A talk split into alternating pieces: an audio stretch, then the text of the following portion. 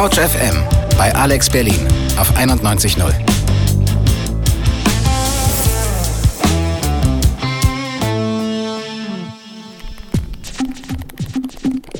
Couch FM. Couch FM. Studentenfutter. Luxus, Luxus, Luxus? Diesen Begriff kennen wahrscheinlich viele, doch beim Haben sieht die Sache schon anders aus. Zu diesem Thema gibt es eigentlich nur zwei Meinungen. Entweder ist Luxus die Krönung des Kapitalismus oder doch Perversion zwischen Arm und Reich. Schon antike Philosophen wie Diogenes stellten den Konsum an den Pranger. Statt sich einem frivolen Leben in Griechenland hinzugeben, lebte er lieber in einem Fass, schlief auf einem Mantel und aß ohne jegliches Besteck. Doch woher kommt eigentlich dieses negative Bild? Besteht Luxus tats tatsächlich nur aus Pelzmänteln, Kaviar und Gold? Oder sind es doch eher immaterielle Werte und ein bescheidenes Leben?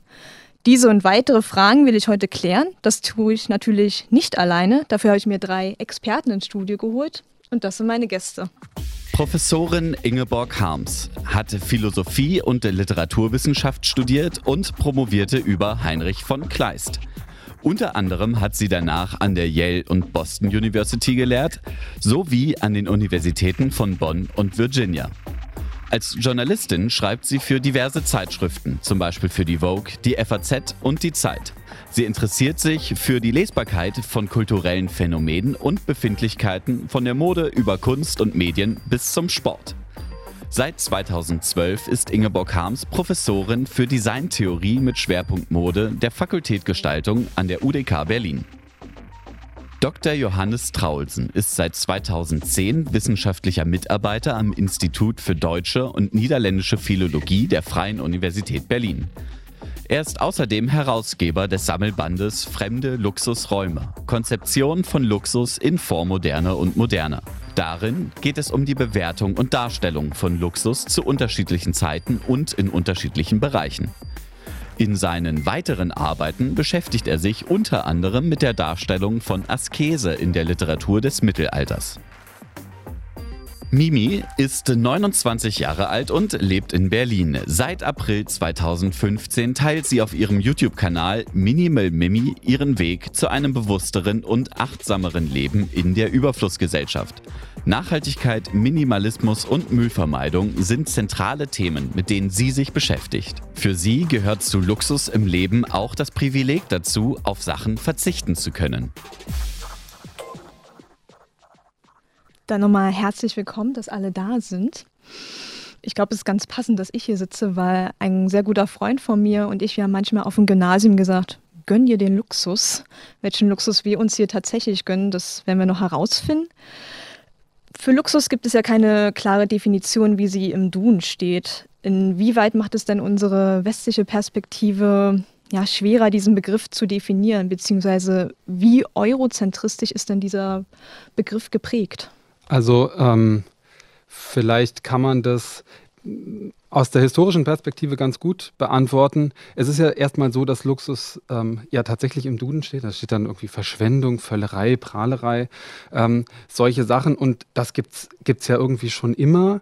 Und ähm, im westlichen, in der westlichen Welt würde ich sagen, ähm, ist das insofern ähm, von Bedeutung, als dass es ähm, im Christentum zum Beispiel ja eine relativ starke ähm, Tendenz dahin gibt, dass man ähm, sich beschränken soll, dass man äh, auf äh, Genüsse verzichten soll, dass das, ähm, worauf eigentlich ähm, das Leben zielen sollte, das ist, was danach kommt. Das ist jedenfalls was, was oft gesagt wird. Und das relativiert sozusagen die Möglichkeiten des, des Genusses natürlich im ähm, Diesseits. Und so würde ich sagen, kommt das zustande, dass, äh, dass man immer so ein bisschen das in Frage stellt, ob das ähm, ob das so zulässig ist, dass man ähm, was verschwendet.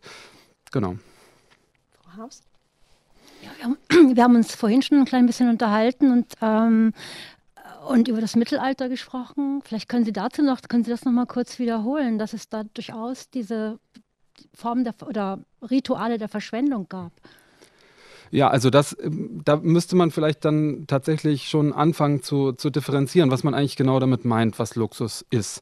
Es gibt natürlich ähm, bestimmte Zusammenhänge, in denen eine Art von Verschwendung was Positives ist.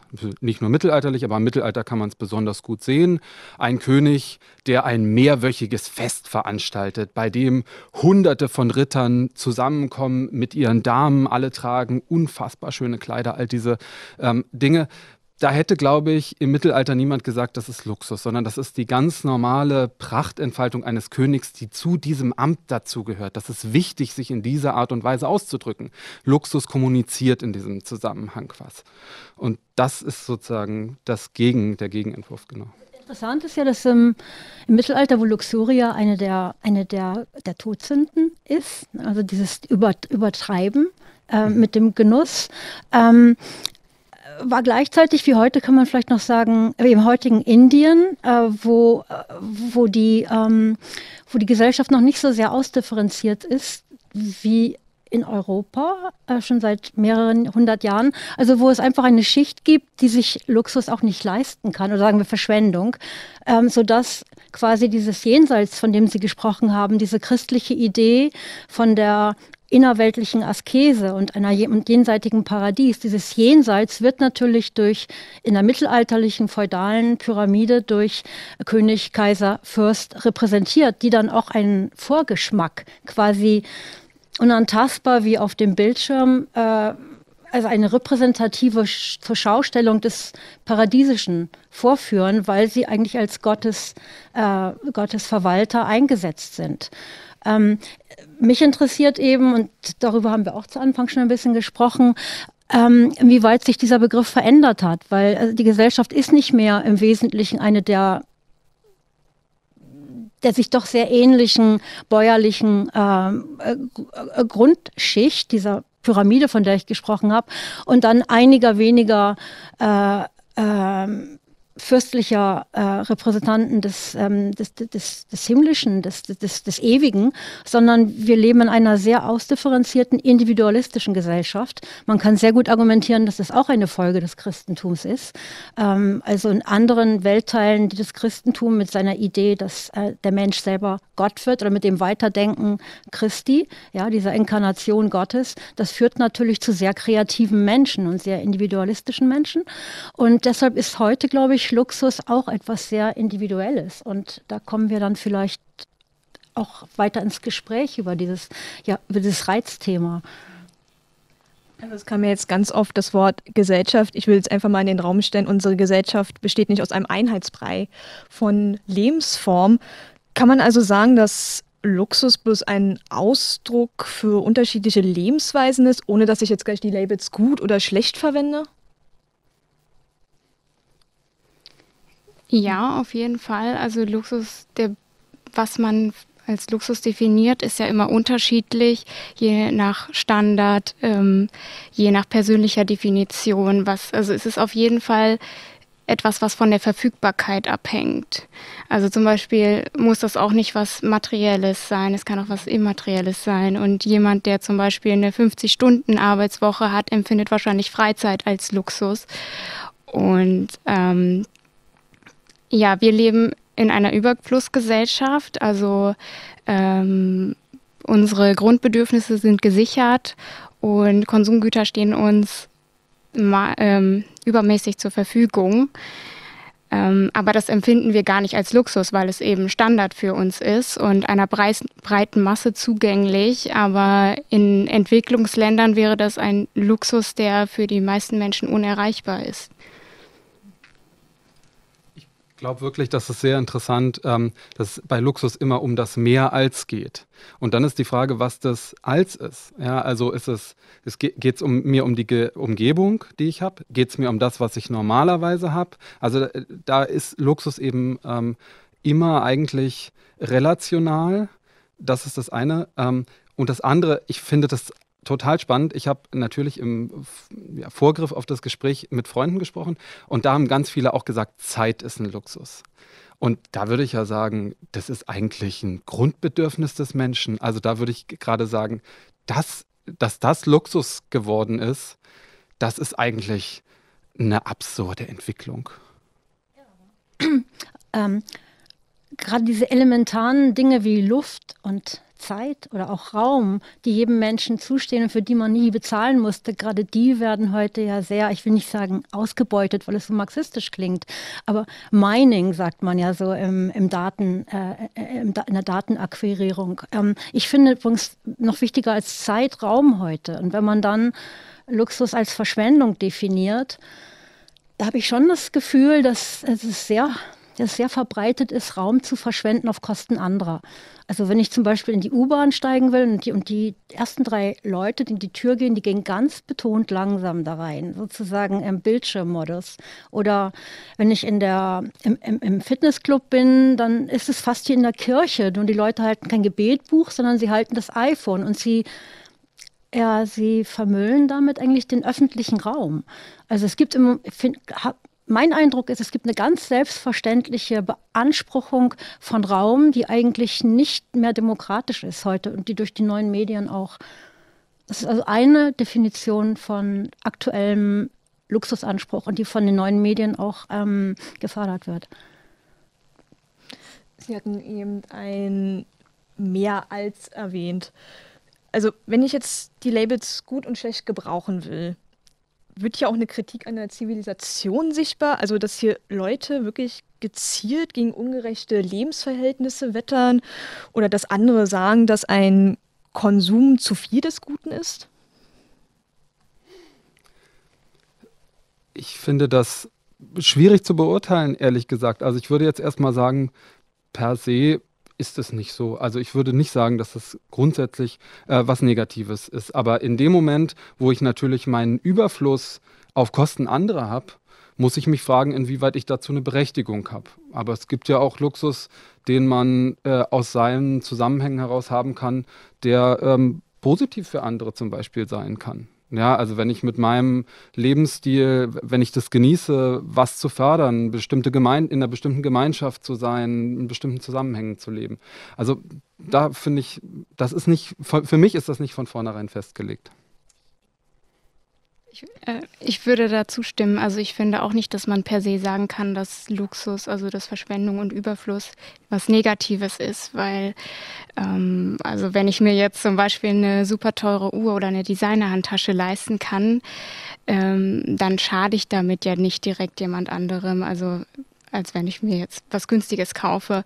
Und ähm, Luxus ist dann verwerflich, wenn es Ungleichheit schafft. Ähm, und zwar, ja, wie wenn wir, man wie wir in den Industrieländern ständig billig Fleisch und Kleidung einkauft, dann ähm, hat das trotzdem seinen Preis. Und zwar für andere Menschen oder Tiere oder die Umwelt.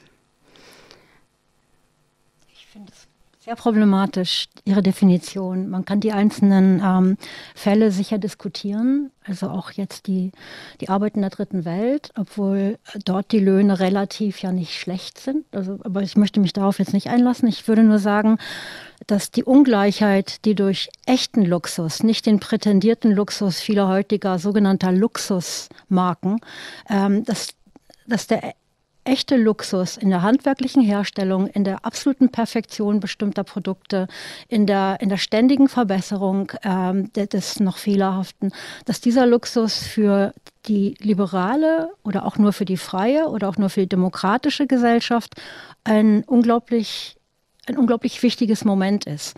Ähm, also in der in der Mode scheint es seit einigen Jahren schon gar nicht mehr vermittelbar zu sein, was auch damit zu tun hat, dass die Mode mit wirklich ähm, hochqualitativen Produkten, wozu auch der Avantgarde Aspekt durchaus gehört, ähm, eigentlich völlig versagt. Das heißt, äh, eine ganze Generation hat gemerkt, dass man in diesen wunderbaren Geschäften eigentlich nur noch Handtaschen kaufen kann. Und die Handtaschen sind leider meistens auch nicht ihr, äh, äh ihren Preis wert, sondern äh, man macht damit zweistellige Gewinne. Ja?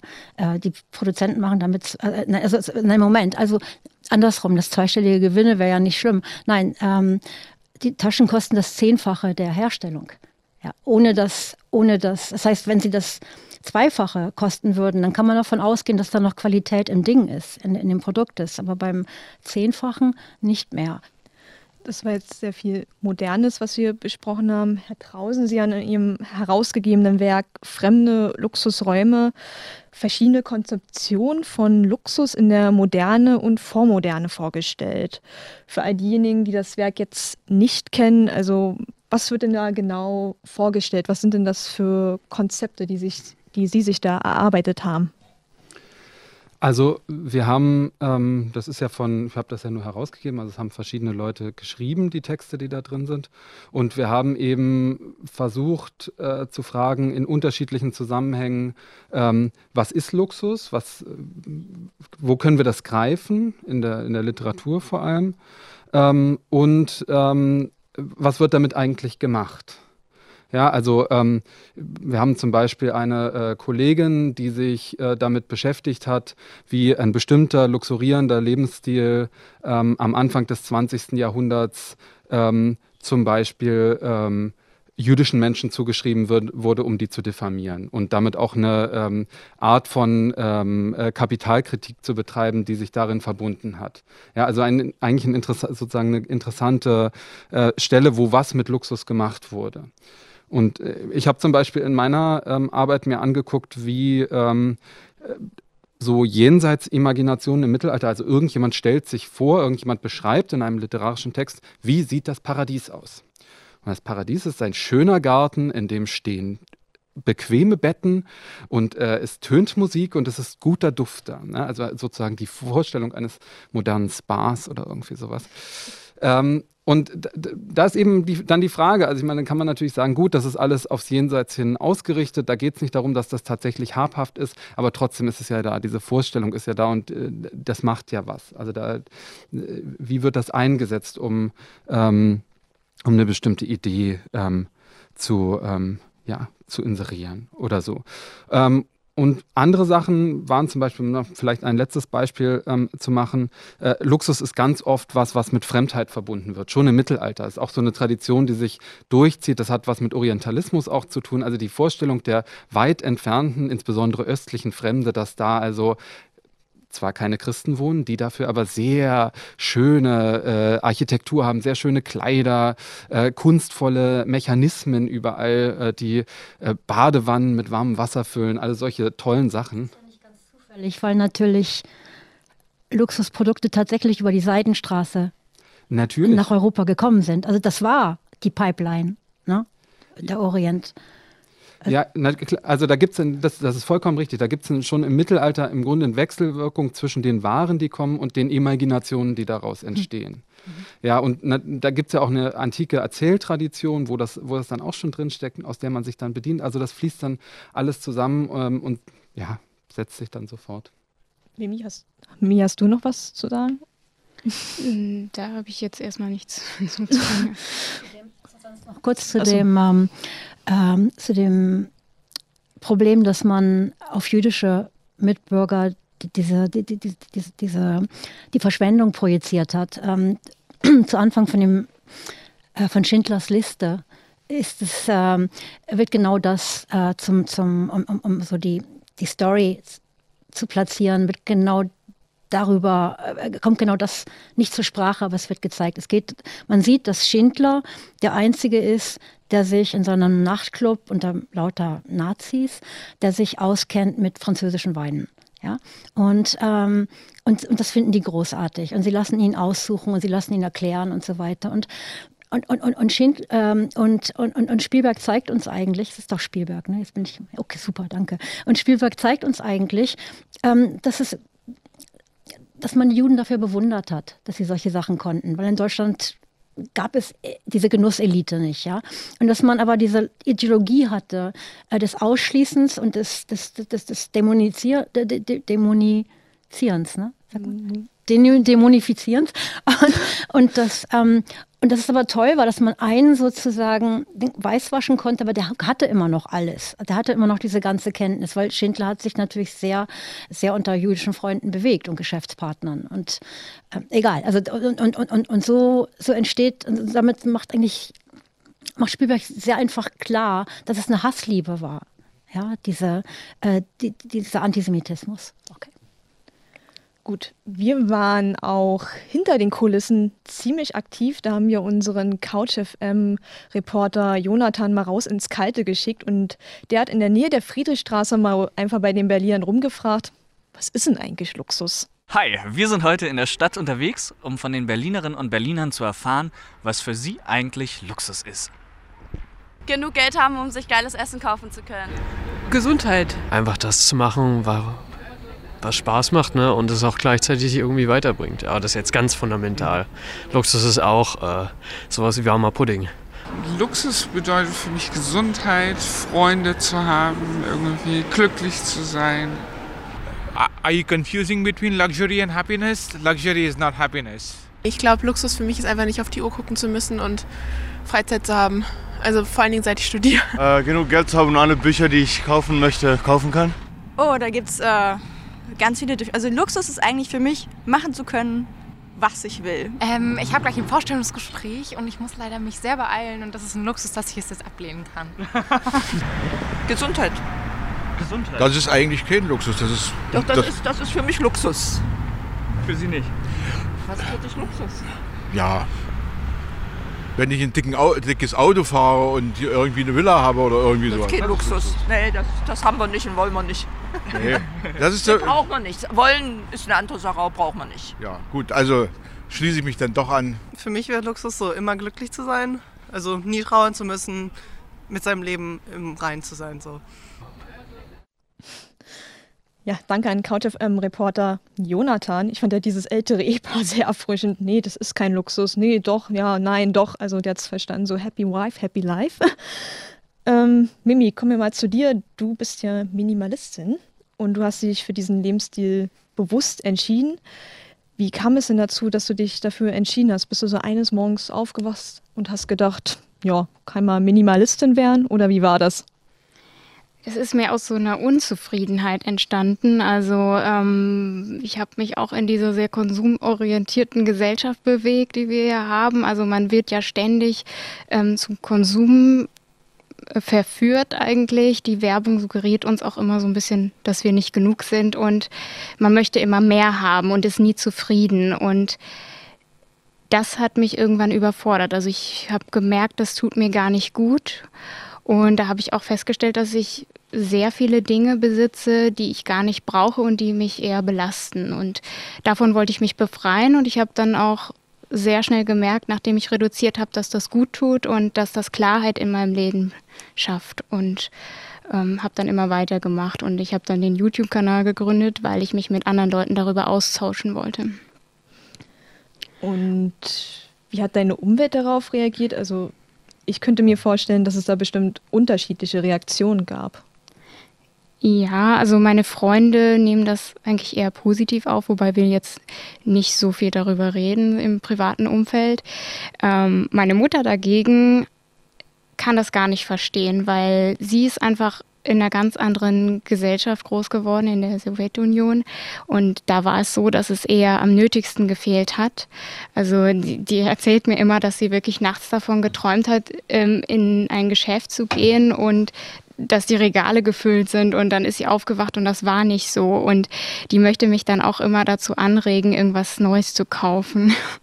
ja, das ist ähm, ganz interessant, so die unterschiedliche Wahrnehmung. Also, weil gerade Weihnachten vor der Tür steht.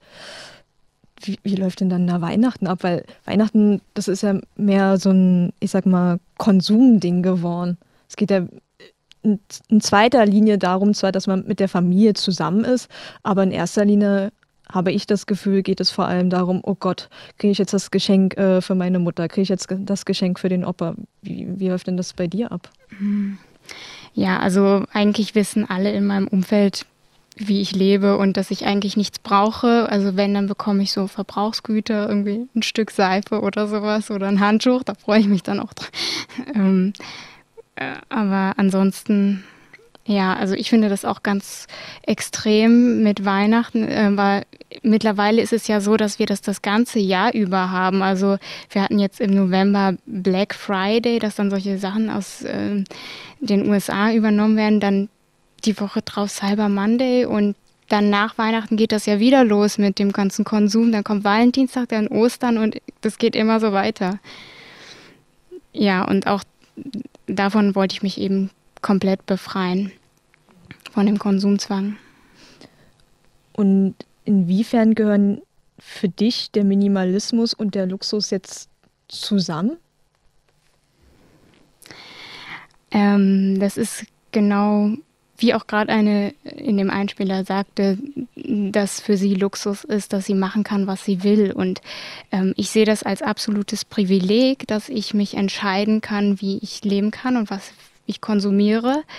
Und ähm, dazu gehört für mich einfach genügsam zu leben und nur das zu verbrauchen, das ist ja trotzdem ein Luxus, weil auch wenn ich verzichte, ähm, sind meine Grundbedürfnisse trotzdem noch gesichert. Und das ist eben das Privileg daran. Also. Vielleicht darf ich ja mal eine Definition, eine zeitgemäße Definition von Luxus fragen, ähm, die darauf aufbauen würde. Also vielleicht ist Luxus ja, dass jeder bekommt, was zu ihm passt. Und ähm, das sage ich, weil ich an die Zeit der großen Couturiers in der Mode denke. Da wurde nicht wie heute ein 16-jähriges magersüchtiges Model mit einem ziemlich flachen, plakatähnlichen, sensationellen äh, Druck über, die, über den Laufsteg geschickt, sondern ähm, die Kleider wurden individuell entweder ohnehin entworfen und angefertigt oder aber variiert für die einzelnen Kundinnen und Kunden. Das heißt, ähm, man, der, der, individuelle Körper hatte maximale Bewegungsfreiheit mit gleich verbunden mit maximaler Attraktivität, könnte man vielleicht sagen. Ähm, und ich glaube, dass ähm, ich glaube, dass das für alles gilt, was, ähm, was heute Luxus sein kann. Und dazu gehört für mich nicht nur, dass man von vornherein bestimmten Dingen entsagt, obwohl das eine sehr, Sie haben über Askese gearbeitet, eine sehr große Freiheit, einen sehr großen Freiraum generieren kann. Ich habe den Eindruck, dass das relativ Neue des äh, neuzeitlichen Luxus darin liegt, dass jeder herausfinden kann, was zu ihm passt. Also man kann heute sehr leicht einen Job bekommen bei einem Millionär oder man kann in einem, in einem großen Hotel diese Welt sich anschauen. Oder man kann, man kann ein SUV, ein Luxus-SUV einfach mal Probe fahren. Also wir leben in einer Welt, in der wir eigentlich ziemlich schnell rausfinden können oder wir finden raus, ob wir Kaviar wirklich mögen.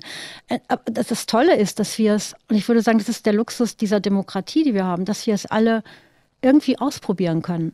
Wir kommen auch mit wir kommen heute auch die flachen Hierarchien. Wir kommen mit jedem Vorbild leicht in Kontakt. Wir können herausfinden, ob diese Menschen uns wirklich etwas zu sagen haben. Ähm, und danach können wir uns begrenzen, beschränken. Sie haben ja auch über den Rand geschaut der Welt, die Sie jetzt für sich gefunden haben. Und deshalb konnten Sie sie so selbstbewusst einrichten, oder? Ja, das stimmt. Frau Harms, oder was wollten Sie gerade sagen, Herr Trausen? Ich, ich finde es, find es sozusagen schwierig. Ich finde es einen, einen, schönen Gedanken eigentlich zu sagen, äh, Luxus ist heute demokratisiert. Jeder hat im Grunde Zugang, jeder, jeder kann sich's angucken. Ähm, es ist natürlich, würde ich sagen, so, dass luxurierende Lebensstile immer noch gesellschaftliche Hierarchien herstellen und dass die auch ungerecht sein können. Und ähm, deshalb finde ich auch, also ich finde das, ich, ich glaube das auch, ich glaube, dass die eigene Beschränkung dazu führen kann, dass einem Dinge luxuriös werden, ähm, zu denen man vorher nicht als Luxus Zugang gehabt hat, sondern die man vielleicht selbstverständlich verbraucht hat zum Beispiel oder ähm, ähm, oder solche Dinge oder dass man ja Zeit hat, Freiheit hat, diese ganzen Sachen. Aber ähm, dass, ähm, dass, also, dass es so ganz frei, ja, dass es so ganz frei geworden ist, das würde ich nicht, ähm, das würde ich so nicht. Also ich, ich meine nicht, dass man sich, dass man sich alles leisten kann. Man kann sich alles ziemlich gut ansehen. Und da muss man sich entscheiden, wo die eigenen Kräfte, das eigene Potenzial äh, sich hinorganisiert. Es ist zum Beispiel ja, davon können Sie sicher ein, ein Lied singen. Es ist natürlich wahnsinnig aufwendig, äh, ähm, konsumarm zu leben. Das ist, das ist, dazu braucht man wirklich Zeit, oder? Nein, eigentlich nicht, weil mir geht es vor allem darum, mein Leben zu vereinfachen. Und Besitztümer, die belasten uns ja deswegen, weil sie uns Zeit, Raum und Energie wegnehmen eigentlich. Also ähm, ich habe zum Beispiel meine Garderobe reduziert auf ungefähr 20 Kleidungsstücke, aber auf die Zahl kommt es gar nicht an. Aber den Vorteil, den das bringt, ist eben, dass mir am Morgen, das kennen sich ja viele, man steht morgens vor einem vollen Kleiderschrank und hat trotzdem gefühlt nichts zum Anziehen. Und das Problem hat man dann eben nicht mehr. Und somit wird einem äh, diese Entscheidungsenergie nicht schon genommen am Morgen. Also ich glaube ja nicht so richtig daran. Das, das, ich meine, das ist halt diese Vision, mit der Mao angetreten ist, mit der, mit der äh, Stalin angetreten ist, dass, dass, man tatsächlich, und auch das Bauhaus hat sie gepflegt, dass man tatsächlich ähm, die, die Bedürfnisse des Menschen radikal rationalisieren kann und dass der Mensch dann glücklicher wäre diese ganzen Systeme sind zusammengebrochen, weil es diese eine Lücke gibt im System, dass der Mensch das Bedürfnis nach dem Unbekannten, nach dem Neuen, nach dem, wie haben Sie es genannt, dem Fremden auch, ne, hat. Und, und dazu, und, und deshalb ist diese ganze Konsumwelt uns nicht aufgezwungen, die kommt irgendwie aus uns. Ähm, es gibt die Sehnsucht nach Dingen, die wir nicht haben, die uns aber nicht, weil wir mehr Dinge haben wollen, sondern weil sie uns, weil sie uns die Zukunft, die Freiheit, äh, unser wahres Ich, was immer repräsentieren können. Ja, ich glaube auch, dass das schon in unserer Natur liegt, dass wir immer nach etwas streben, nach mehr streben. Nicht mehr unbedingt, anderem. Ja, oder nach anderem. Ähm, und, und, vielleicht hat es auch was mit der ähm, sozialen Vernetzung, dass wir halt heute eben einfacher über den Tellerrand schauen können und das Ganze betrachten können. Ähm, vielleicht funktioniert das deshalb, dass Genügsamkeit da irgendwie attraktiver wird für immer mehr Menschen. Also vor allem für die Menschen, die eigentlich in Überfluss leben in den Industrieländern. Das, die Bewegung kommt eigentlich aus den USA und aus Australien. Also das mit dem vollen Kleiderschrank, das kann ich auch nachvollziehen. Vielleicht ist das so ein jüngeres Generationsding. Äh, also ich stehe auch manchmal vom Kleiderschrank, habe da weiß ich nicht, wie viel Pullover und dann denke ich mir, oh Gott, was wieder nicht zum Anziehen. Also das, das kann ich schon verstehen. Alex Berlin am Nachmittag mit Couch FM. Täglich 17 bis 18 Uhr. Ähm, Frau Harms, Sie bieten in diesem Semester an der UDK ein Seminar an, das schlichtweg Was ist Luxus heißt. Wenn Sie ein Resümee aus dem Kurs bisher ziehen würden, welche Aspekte waren denn da bisher besonders relevant, auch aus der Sicht Ihrer Studenten? Also in diesem Semester biete ich ein Seminar über Ästhetik an. Das Luxusseminar ist schon ein bisschen zurück, aber liegt schon ein bisschen zurück. Aber ich habe ich hab den Plan mitgebracht. Also wir sprechen über, wir lesen Sombart, der erklärt, wie die Luxusindustrie in Paris entstand, also in den sehr zentralistischen äh, Hauptstädten äh, mit einem Hof, äh, mit, mit, mit, mit einem aufwendigen äh, Hof in der Nähe äh, den großen Städten Europas. Wir lesen ähm, Thorstein Veblen, das ist ein Modetheoretiker, der, der zeigt, warum, der erklärt, warum Mode hässlich ist. Oder sagen wir mal, er hat um 1900 geschrieben, warum die meisten Modeaccessoires hässlich und unpraktisch sind, weil man sich damit von der arbeitenden Bevölkerung absetzen konnte. Also da ging es bei Luxus wirklich um ganz klare machtpolitische äh, Interessen. Dann gibt es einen sehr schönen, gab es einen sehr schönen New Yorker Artikel, den wir gelesen haben über Dapper Dan, das war ein verrückter Hip-Hop-Schneider in Harlem, der zu einer Zeit in den 90er Jahren, Ende der 80er, als es noch überhaupt, ich, ich erzähle nicht alles, aber das muss ich noch kurz erzählen, der ähm, als Luxus noch von wirklich Upper Class, oder sagen wir mal Luxus ist immer noch Upper Class vielleicht, aber der bestimmte Luxus, MS, ähm, aber als, ähm, als Gucci noch Upper Class war ähm, und nur ganz bestimmte Leute dort eingekauft haben, da ist er an der Fashion Avenue, Madison Avenue in den Laden gegangen und hat einfach Kleidersäcke von Gucci gekauft. Das war einfach, das hatte man nicht. Die Kleidersäcke waren die einzigen Produkte, die Logos drauf hatten. Ja, sonst war, war Gucci sich zu fein dafür. Aber Dapper Dan kam aus einer anderen Kultur, aus einer Bling, aus der gerade beginnenden Bling-Bling-Kultur. Und ähm, der hat also die Sachen für seine, meistens für Drogenbarone in Harlem, der hat die Sachen, der hat diese ganzen Kleidersack, äh, ähm, Gucci-Logos, die hat er nach außen genäht. Der hat den Leuten Sachen genäht und er hat, dann, hat damit diese ganze Logokultur erfunden. Und das war ein kleiner Schneider in Harlem. Und zehn Jahre später, also irgendwann wurde ihm dann verboten, die Kleidersäcke zu kaufen. Und heute, ähm, heute wird er auf den Laufsteg geladen, weil er hat natürlich mit den Hip-Hop-Videos und so hat er eine unglaubliche Kultur losgetreten. Und das war auch natürlich diese, weil wir haben Amerika erwähnt, die, die Vereinigten Staaten. Die Vereinigten Staaten sind sehr äh, protestantisch. Also es gibt da tief, ähm, es gibt ein tiefes schlechtes Gewissen gegenüber der Verschwendung oder dem Genuss. Und ähm, die schwarze Kultur hat sich, darum hat der Hip-Hop, unter anderem darum hat der Hip-Hop auch seinen wahnsinnigen weltweiten Einfluss, hat sich befreit von dieser ganzen, also fast schon globalen Askese. Und, ähm, und, und witzigerweise, dieser Dapper Dan war der Erste, der, also, der gesagt hat, das ist Luxus, dass man sagt, man hat was mit Gucci zu tun. Also da geht es dann, das ist eine ganz neue Form von, die von Luxusfirmen absolut, absolut intensiv äh, genutzt wird. Es geht nicht mehr um das Produkt, es geht darum, was das Produkt reprä repräsentiert. Also es ist fast wie eine höfische Kultur, die zurückgekommen ist. Ich gehöre zum Gucci-Tribe. Äh, kann man noch sehr viel drüber sagen. Also das ist doch schon, das ist doch schon eigentlich total interessant, dass es und das ist, da würde ich sagen, das ist doch der Luxus, der dann eben nicht zugänglich ist. Klar kann ich ins KDW gehen und mir da irgendwie für 50 Euro, selbst wenn ich mir die zusammensparen muss, so ein, so ein Kaviar oder irgendwas kaufen. Ähm, aber die sozusagen Kulturen, die sich darüber definieren, dass sie bestimmte Autos fahren, dass sie bestimmte Kleidung tragen, an denen kann ich ja nur teilhaben, indem ich so luxuriere, wie es da dazu gehört. Und da ist dann doch schon ein Distinktionsmerkmal, wie es Luxus heute auch immer noch in der Variante gibt. Die ist in sozusagen städtischen Kulturen sozusagen sind die näher. Es gibt dann andere Kulturen, da ist es dann wieder weiter entfernt. Wenn dann in Griechenland eine große Yacht vorfährt, dann weiß man, worum es auch gehen kann. Also das gibt es doch immer noch. Und das ist doch immer noch der. Das Tolles an, dass Luxus auch mit Geheimnis zu tun hat, mit Codes.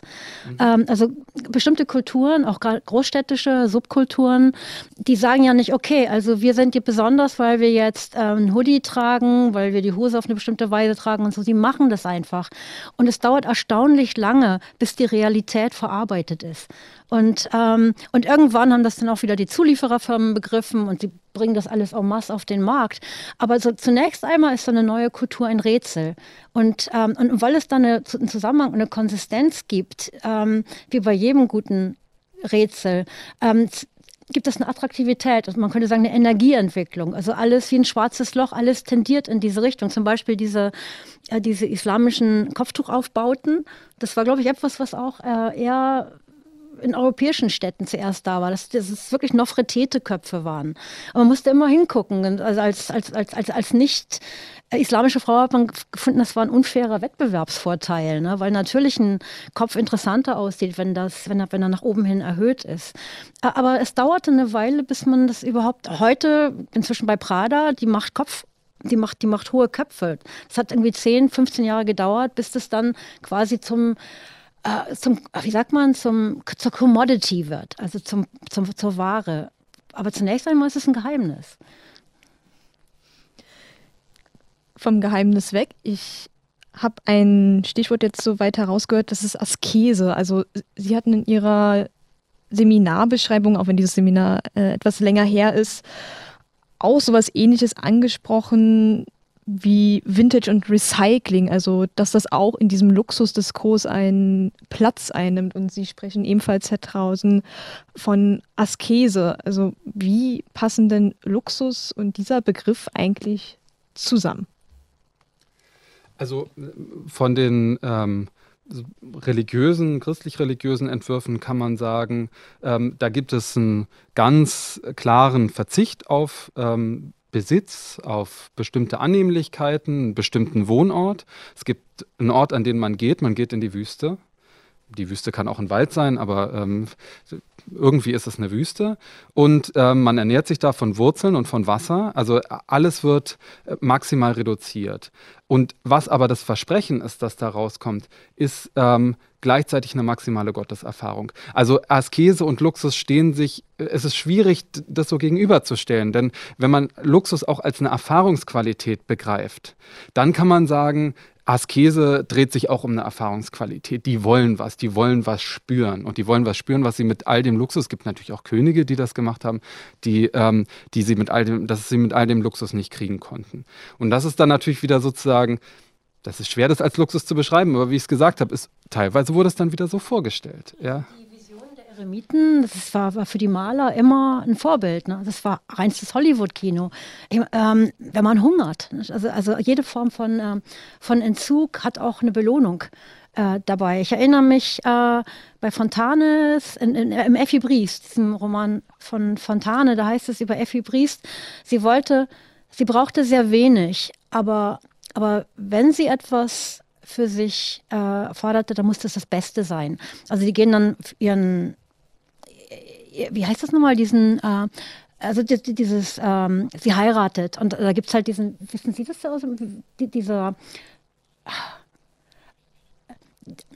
also dieser Koffer, der dann, der, der dann sozusagen die, mit dem die Braut geht, darum geht es in dem Moment. Und äh, ich, ich, will nur sagen, dass ähm,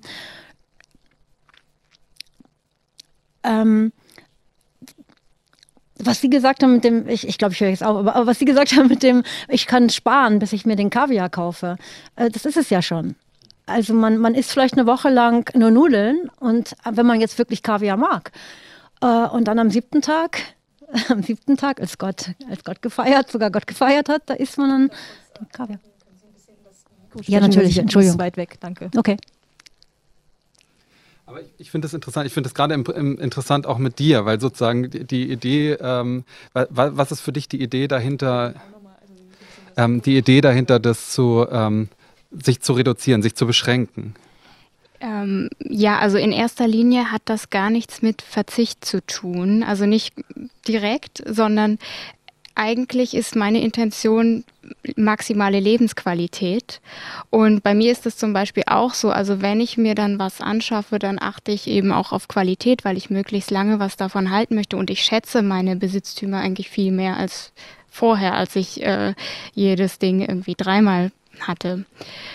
Und ähm, ich finde den Satz ganz interessant von Effi Bries, dass sie nur sehr wenig braucht, ähm, aber von allem nur das Beste. Das ist ja auch genau das, was wir heute im Design haben, in der Architektur und Innenarchitektur, dass man eigentlich mehr, anders als früher, nicht mehr auf prunkvoll und Schnörkel und so weiter, sondern eher reduzierte Formen, aber dafür dann hochwertige Materialien setzt. Es gibt eine, eine sehr interessante Theorie äh, von einer Femke de Vries, einer Modetheoretikerin. Weil, ähm, wir haben nur eine begrenzte Zeit, aber es wird ein bisschen interaktiv jetzt für alle. Ich habe hier so eine wunderschöne Uhr. Und wer gewonnen hat, kriegt eine rote Kaffeemaschine. Also es geht jetzt darum, dass hier jeder mal einfach den Preis schätzt, was diese Uhr für einen Wert hat. Einfach mal irgendeinen Wert sagen. 3000 Euro. Mhm. 40.000? Ich kenne mich überhaupt nicht. Ich sag mal 10.000. Sie liegen alle falsch. Erstmal ist es ein Chronograph von Patek Philippe und dieses nette Stück hat tatsächlich einen Preis von 230.000 Euro. Da müssen Sie dazu sagen, was daran besonders ist. Was besonders daran ist, also erstmal das Material, das Gehäuse, das ist aus Roségold und oben ist halt Saphirglas, also ist jetzt nicht so billiges Fensterglas, das was wir kennen. Und das Armband ist aus Alligatorleder gefertigt. Also da bekommt das Sprichwort so See you later, Alligator, so ein bisschen einen anderen Kontext. Das arme Tier. Und die Zeiger, die leuchten. Und man kann sich hier, wenn man sich das hier so weiter unten anschaut, da kann man sich die Mondphasen anzeigen lassen. Also so eine kleinen Gimmicks, die sind ganz nett. Aber für mich wäre das persönlich jetzt auch nichts. Und ich finde es sehr interessant, also wie viel Geld man im Grunde genommen für eine Uhr ausgibt. Sie haben ja eben erwähnt, alle so ein bisschen, Zeit ist ein Luxus geworden. Und in unserer heutigen Gesellschaft, wo im Grunde genommen das Zeitlesen das Smartphone irgendwie abnimmt oder auch, dass wir uns von unserem Smartphone wecken lassen, da bekommt so eine Uhr, also für mich eigentlich nur noch so ein Accessoire-Status, dass das bloß am Handgelenk noch schön aussieht. Und das finde ich persönlich sehr interessant. Ähm, als Frau kann man nicht so richtig verstehen, äh, was das für ein Kult ist mit diesen teuren Schweizer Uhren. Äh, weil es für Männer einfach unmöglich ist, auf andere Weise Status auszudrücken.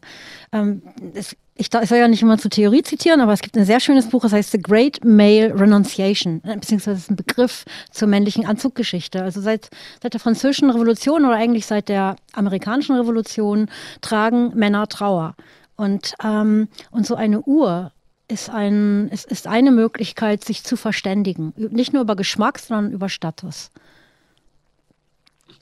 Ich glaube auch, dass es genau, also das ist der Schmuck, den Männer tragen können. Ja, also das und das wird ja auch exzessiv getan, wenn man mal neben jemand gesessen hat, der so eine riesige Uhr am Handgelenk hat, die, die man ständig angucken muss. Und dann fängt man sofort an, drüber nachzudenken, was das jetzt vielleicht gekostet hat. Ähm, das ist, ist genau der Effekt, ähm, der damit entsteht. Ich finde es sozusagen insofern äh, bei der Uhr so ein bisschen schwierig, weil 200.000 Euro ja wirklich was ist, das kann sich ja wirklich nur eine ganz bestimmte Schicht leisten. Aber es gibt natürlich auch von, von so Uhren, die in der Liga spielen, wo man sagen würde, das sind Luxusuhren. Da hat es ja auch sozusagen gerade einen aktuellen Fall äh, darum gegeben, wo darüber diskutiert wurde. Ähm, das sind Luxusuhren, aber das können sich Leute leisten und sollten sie sich leisten. Sollte eine ähm, äh, SPD-Politikerin, das war ja die, das Thema, eine Rolex-Uhr tragen, was ab, absurd ist. Warum sollte sie nicht? Ja, ähm, die, die sozusagen äh, nicht die Welt kostet, keine 200.000 Euro kostet, aber es ist ein Thema.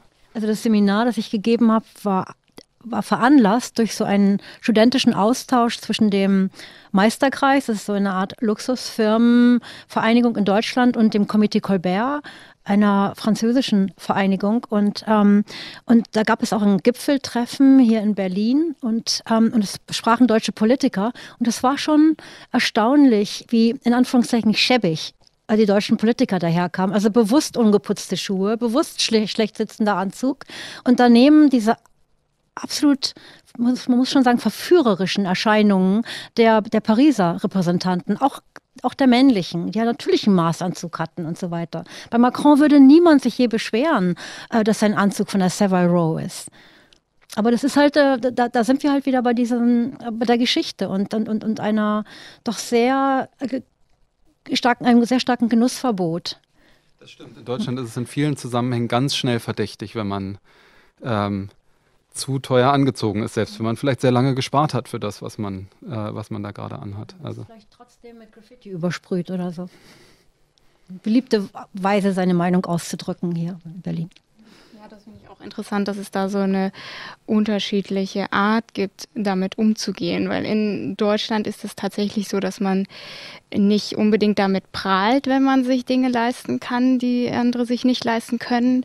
Das ist ja in anderen Kulturen ganz anders. Also ich bin zum Beispiel, ich habe russische Wurzeln und in Russland, da zeigt man, was man hat und ähm, ähm, man ist stolz drauf und man kann damit angeben. Also das wäre ja in Deutschland eher peinlich.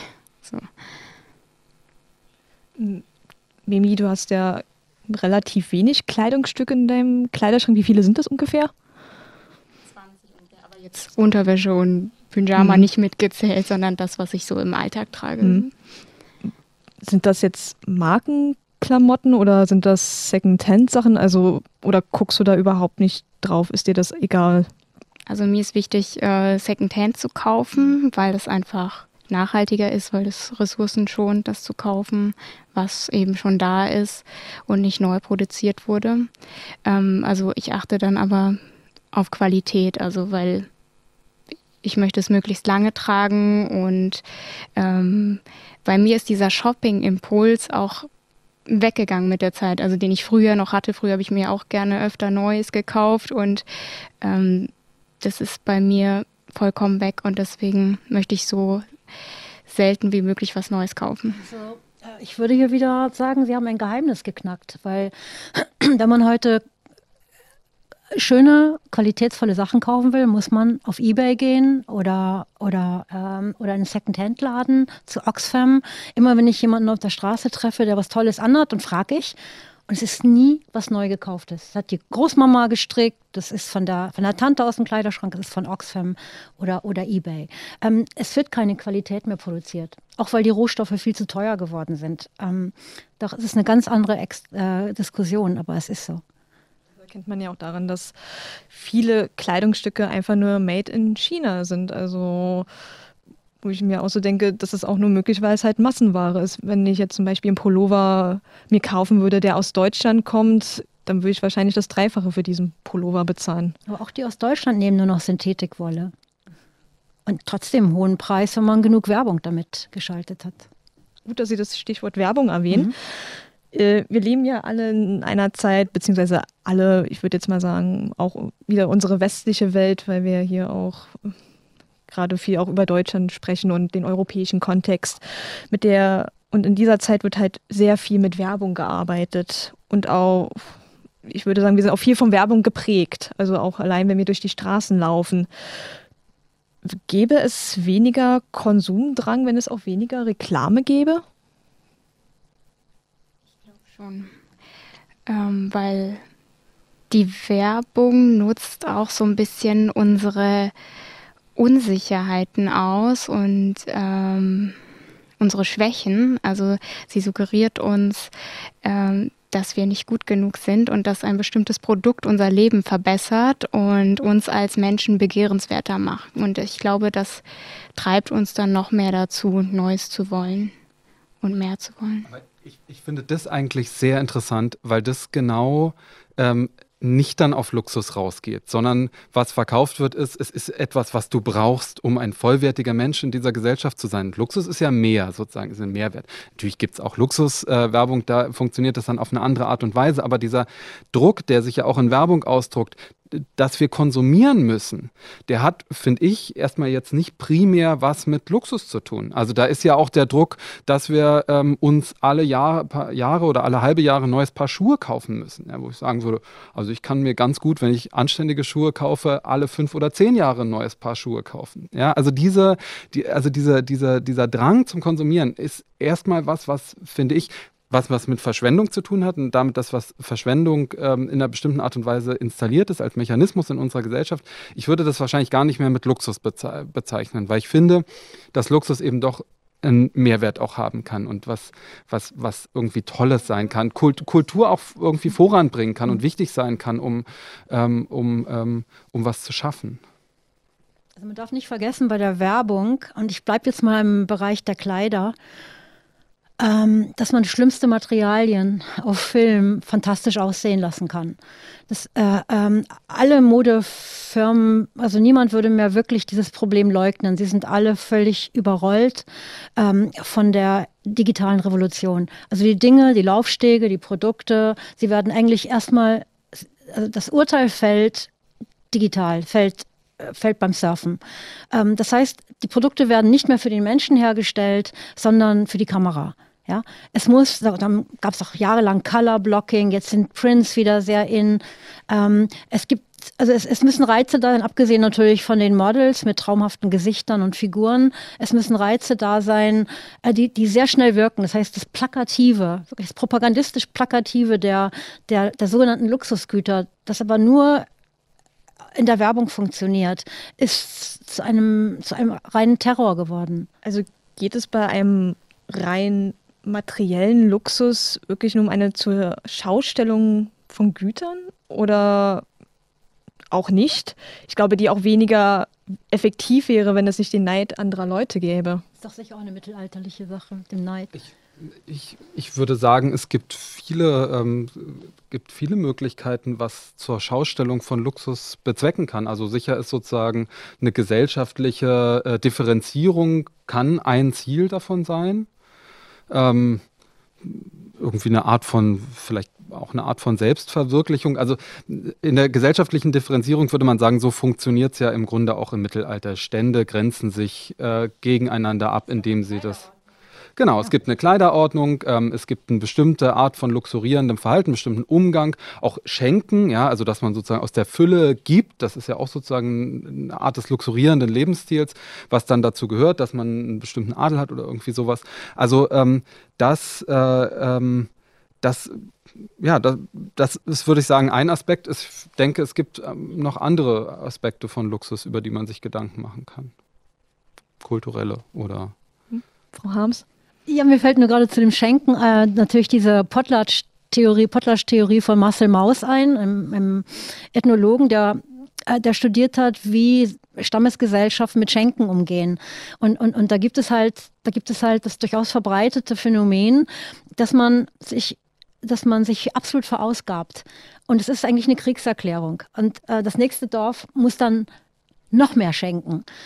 Und äh, ich finde es interessant, wenn man beim Luxus eben auch dieses, dieses wirklich total pragmatische, das, ähm, es sind Waffen. Luxus ist auch eine Waffe, eine bestimmte Form von Luxus. Ähm, man kann auch, ähm, es ist natürlich auch, ähm, es ist auch Bluff. Also man kann eine sehr teure Uhr, ähm, eine Uhr, die eigentlich die eigenen Mittel übersteigert, tragen, damit man als Geschäftsmann höher, ange höher angesehen ist und so weiter. Gut, dann vielleicht noch eine abschließende Frage. Wenn wir jetzt den Luxus definieren müssten, wollen, wie auch immer, wie, wie soll er denn jetzt klar definiert werden. Also da können auch persönliche äh, Präferenzen mit einfließen. Also Mimi, beginnen wir doch bei dir. Ähm, ich glaube, dass die individuelle Definition eigentlich so das Entscheidende ist. Ich, die ganz persönlichen Wertvorstellungen. Ähm, ich denke auf jeden Fall, dass es eher was Immaterielles ist. Also selbst wenn man ähm, Luxusgüter kauft, dann ist es ja das Gefühl, was man eigentlich haben möchte. Frau Harms? Ähm, ich habe ja vorhin schon eine Definition, allgemeine, mich an einer allgemeinen Definition versucht. Jetzt würde ich meine ganz persönliche geben. Ich glaube, es wäre, es wäre ein großer Luxus, wenn wir anfangen würden, der Natur Pflanzen und Tieren ähnliche Rechte wie den Menschen einzuräumen. Wir haben jetzt 20 Jahrhunderte lang haben wir, vielleicht sogar viel länger, haben wir ähm, den Menschen äh, zum Heiligtum erklärt und ich glaube, dass wir langsam so weit sind, dass auch nichts anderes mehr übrig bleibt. Und deshalb wäre es für mich ein großer Luxus, äh, wenn man wieder Alleen stehen lassen würde, etc. Büsche, Hecken. Und noch Herr Trausen? Also für mich ist Luxus tatsächlich ähm, Überfluss, also irgendetwas, was mehr ist als das Normale, mehr als das Gewöhnliche. Und das kann eben, das hat sich ja heute, finde ich, auch ganz gut gezeigt, in allen Bereichen irgendwie ähm, erscheinen und ähm, kann dann auch was Positives sein. Und ich glaube aber in der Tat, dass wir ähm, uns Gedanken machen müssen, inwieweit das vereinbar äh, mit ökologischen und ökonomischen Gesichtspunkten ist. Und ich denke, das ist nicht ähm, das ist nicht unvereinbar. Also ich glaube sehr wohl, dass ähm, eine bestimmte Vorstellung von Luxus auch ähm, sozial und ökologisch was Positives sein kann. Gut, dann vielen Dank an alle für diese wirklich spannende Diskussionsrunde. Ich glaube, wir sind der Frage nach, was ist Luxus, ein ganzes Stück näher gekommen. Draußen wartet natürlich äh, standesgemäß der Porsche, der hört uns gleich ab. Nein, tut er natürlich nicht. Ähm, Danke an euch fürs Zuhören und Zuschauen. Ich verabschiede mich hier aus dem MIZ-Studio in Babelsberg. Und wer die Sendung nachhören will, kann das entweder bei couchfm.de tun oder bei unserem ne, außereigenen YouTube-Channel. Einfach couchfm.de eingeben oder bei YouTube Studentenfutter und dann könnt ihr euch das Ganze da nochmal ansehen. Vielen Dank.